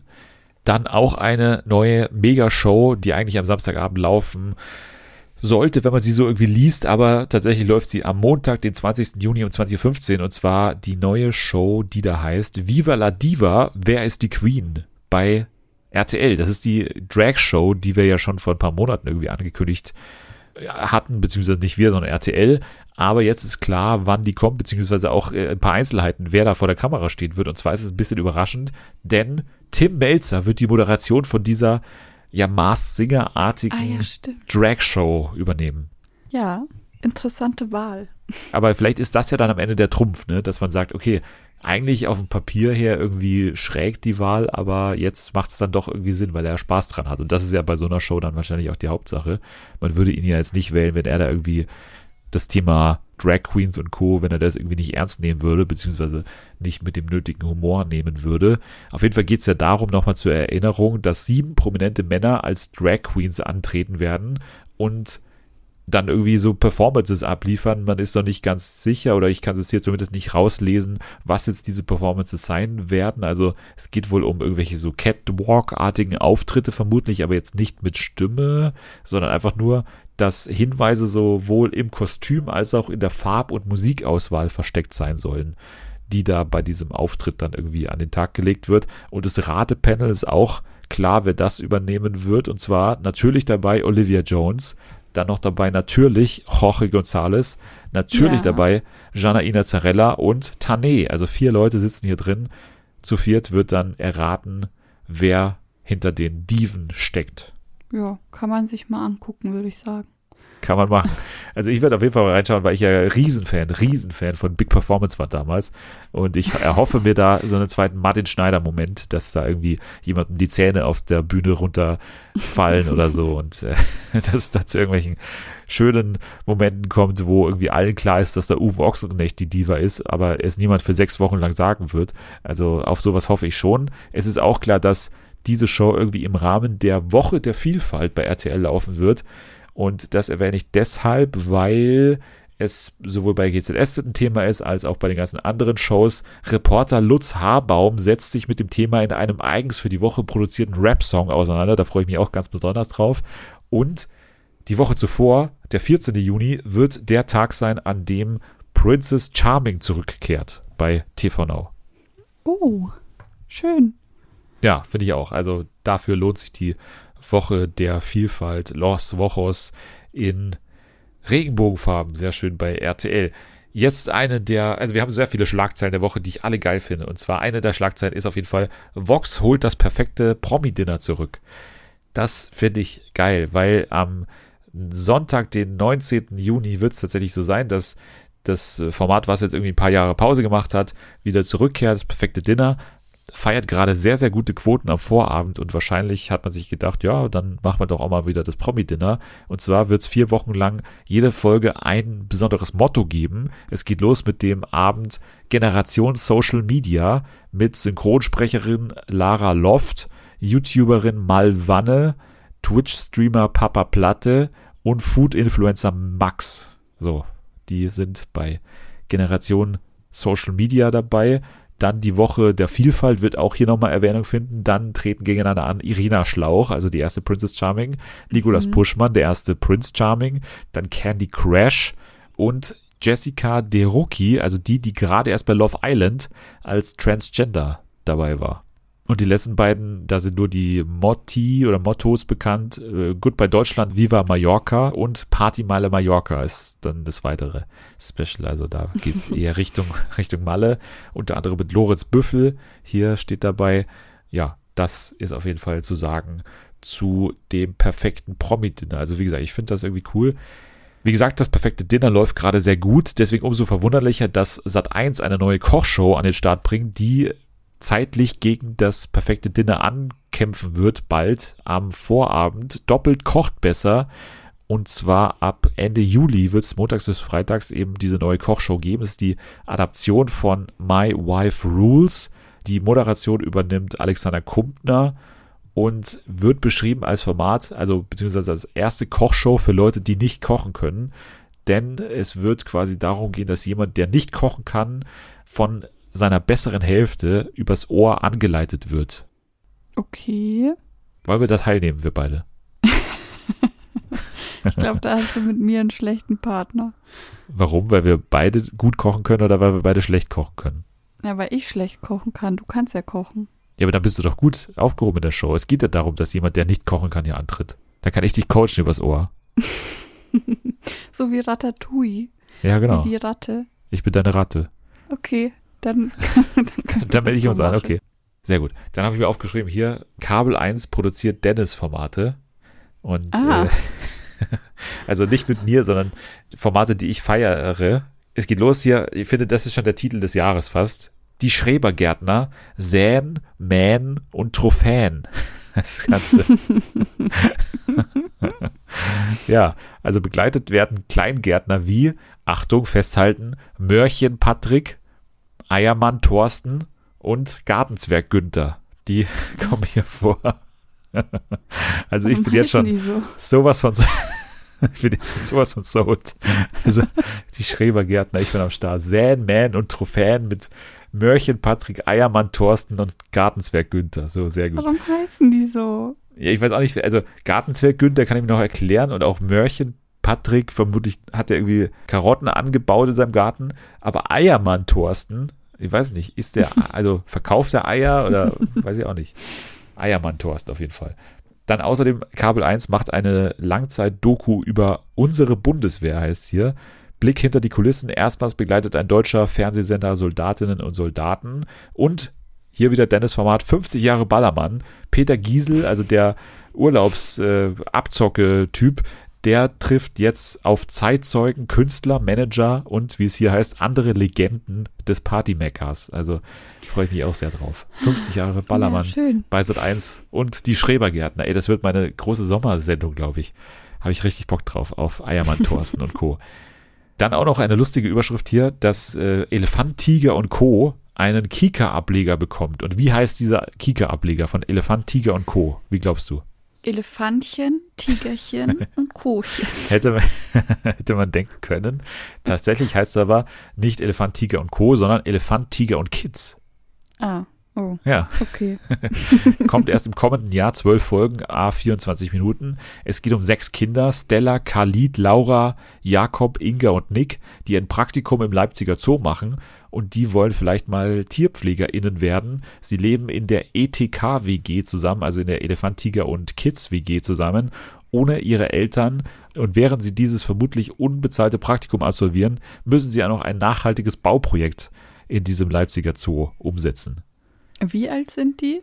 das steht hier nicht dabei, aber ich habe ein Foto gesehen, das ist übrigens sehr schön, das Foto, wie die da alle so, wie die Stranger Things, wie die da alle so stehen und, und so mit verschränkten Armen und so, wir schaffen das so mäßig. Da waren die alle so, würde ich sagen, so 9, 10, sag ich mal. 9, oh, 10, 11 und da vielleicht. wohnen die alleine. Das Sommerhaus der Kids, ich, keine Ahnung. Äh, wird vielleicht äh, mit irgendeiner Aufsicht schon noch sein, aber Vielleicht sind sie auch älter. Ich kann Kinderalter super schwer einschätzen. Vielleicht sind sie auch schon 12, Vielleicht 13. sind sie so 15 oder so. also 32. ähm, keine Ahnung. Weiter geht's mit Netflix. Nachdem wir ja schon mal in den vergangenen Wochen irgendwann darauf eingegangen sind, dass sie ein Werbeabo anbieten, das heißt ein Abo zu einem günstigeren Ah, Preis, Ja.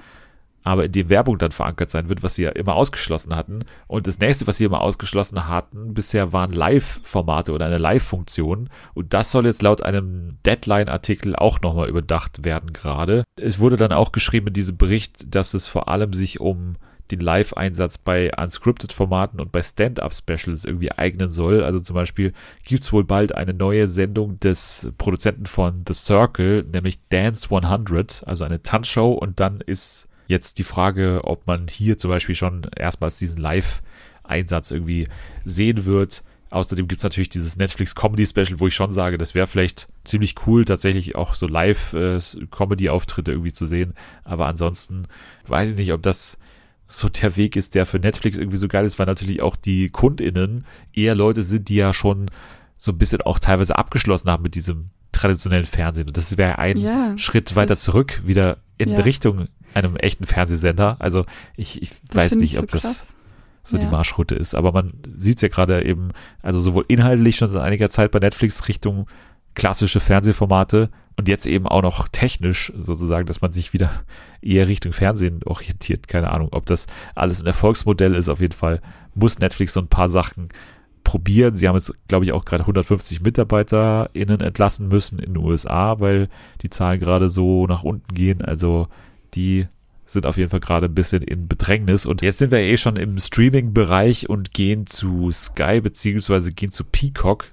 Peacock ist ja aber in Deutschland mittlerweile Teil von Sky, was auch ein bisschen verwirrend ist, weil Peacock ja eigentlich ein NBC Unternehmen beziehungsweise der NBC-Streaming-Anbieter ist. Alles verwirrend. Auf jeden Fall bei Sky gibt es die Serie Girls Five Ever. Und die wollen wir euch noch ganz kurz ans Herz legen, beziehungsweise ja, euch mal grundsätzlich davon erzählen, worum es hier geht. Du darfst mal probieren.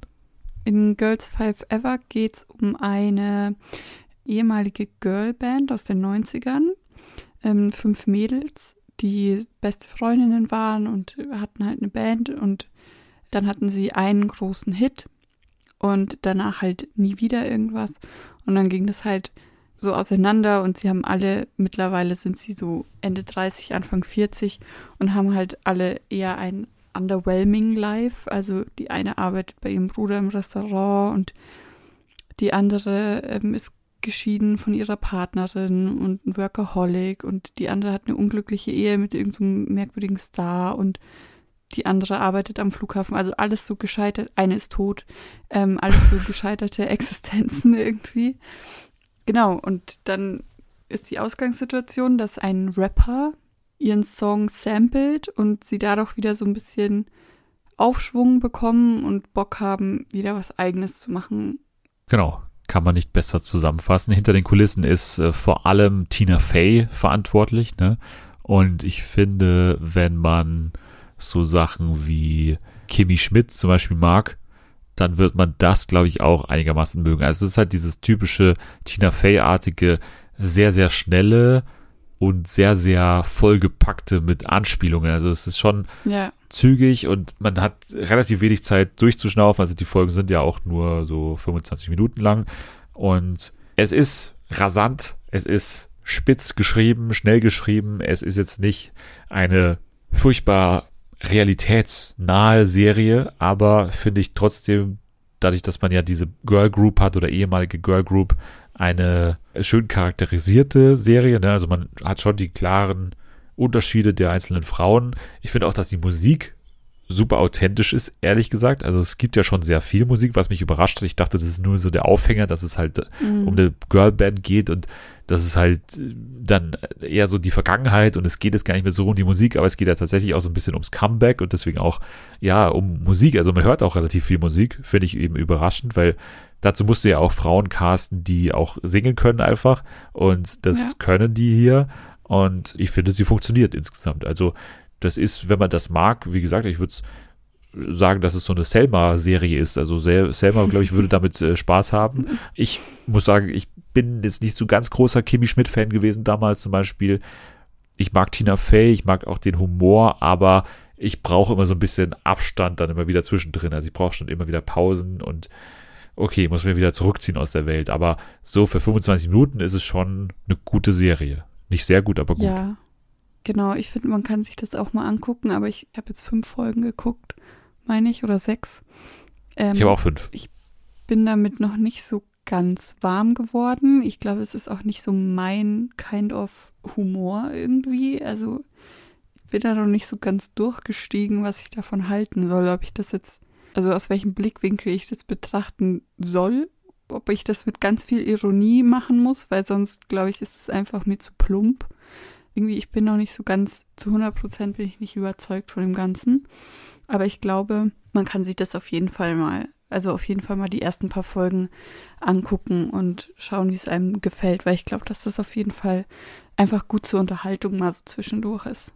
Ja, also ich glaube, man wird nicht mehr auf so eine emotionale Tiefe hier stoßen. Also ich weiß es nicht. Vielleicht, Nee. wir haben beide nicht das Staffelfinale gesehen. Vielleicht gibt es da tatsächlich noch irgendwie einen großen dramatischen Moment oder irgendwie eine besonders emotionale Erkenntnis oder irgendein Twist oder so. Aber es deutet sich jetzt für mich nicht an bisher und deswegen bleibt es wohl auf diesem Niveau. Und ich glaube, wenn man die erste Folge schaut, reicht es auch fast schon. Wenn man danach sagt, man kann es nicht aushalten, dann, dann ist es wahrscheinlich nichts, weil, wie gesagt, ich habe jetzt nicht irgendwie feststellen können, dass sie sich jetzt extrem entwickelt oder man irgendwie eine Abzeichnung sieht, dass sich jetzt irgendwas grundsätzlich ändern würde in der Serie. Also ich glaube, 25 Minuten anschauen, mal gucken, ob es was ist für einen. Wie gesagt, Tina Fey-Fans, glaube ich, werden total auf ihre Kosten kommen.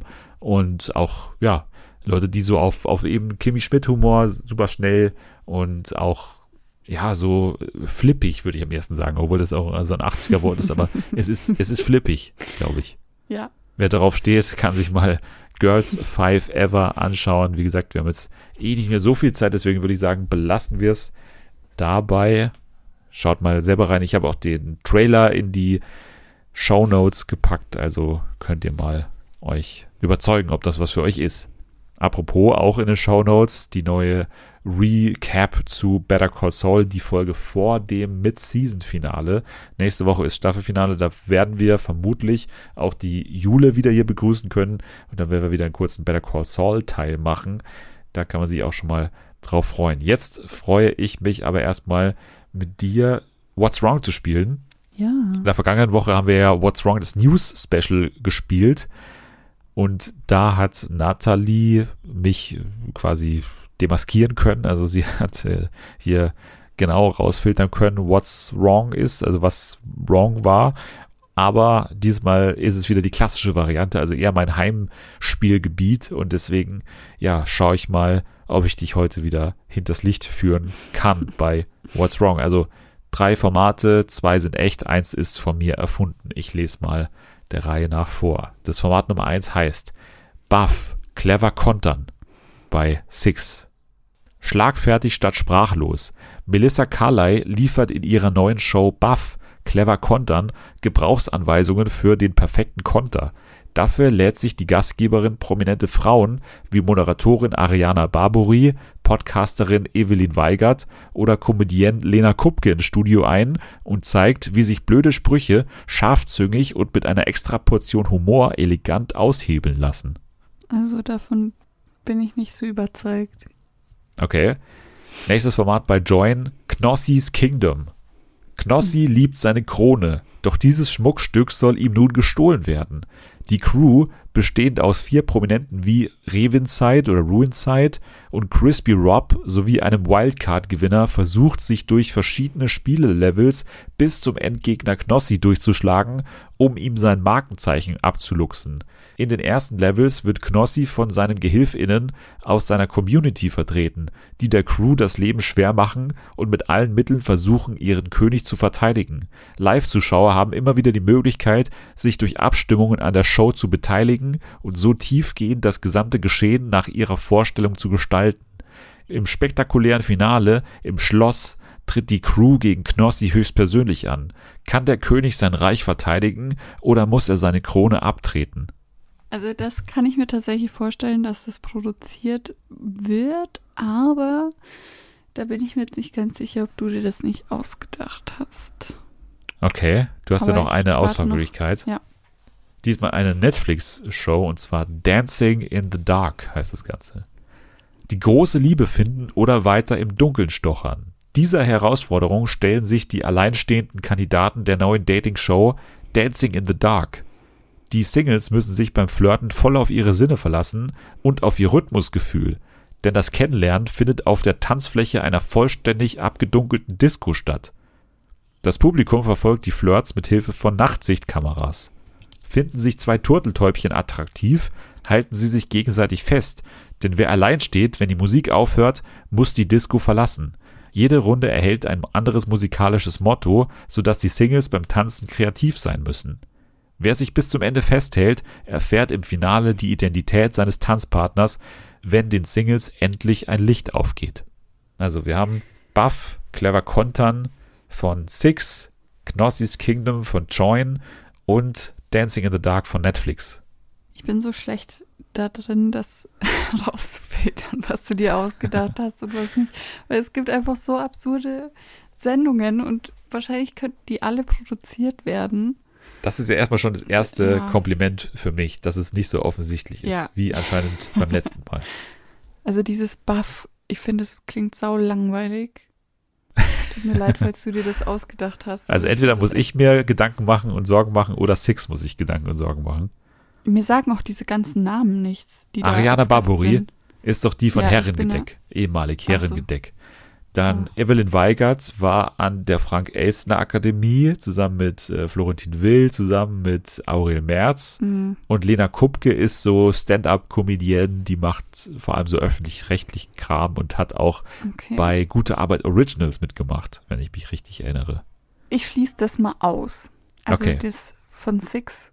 Knossi ist so eine Sache, weil ich habe schon das Gefühl, dass so Pro7 bzw. Join den geil finden und merken, dass der zieht.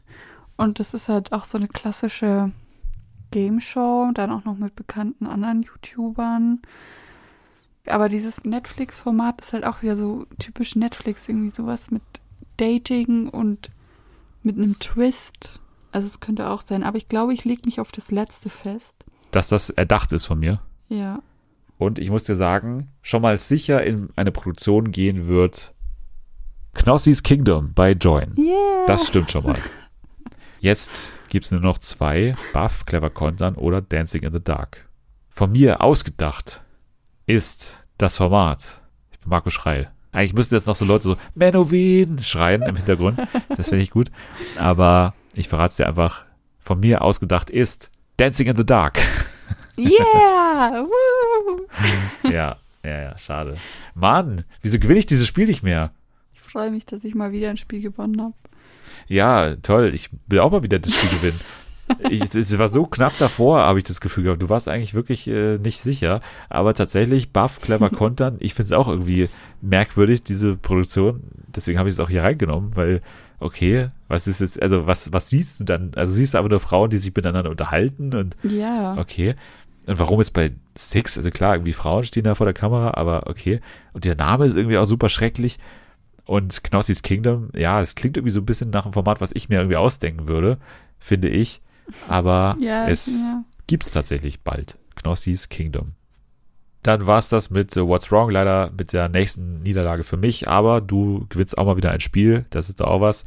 Dir kann man dazu gerne auch nochmal einen Glückwunsch ausrichten bei Twitter, nämlich unter Ja, danke. Ed Anilovs U.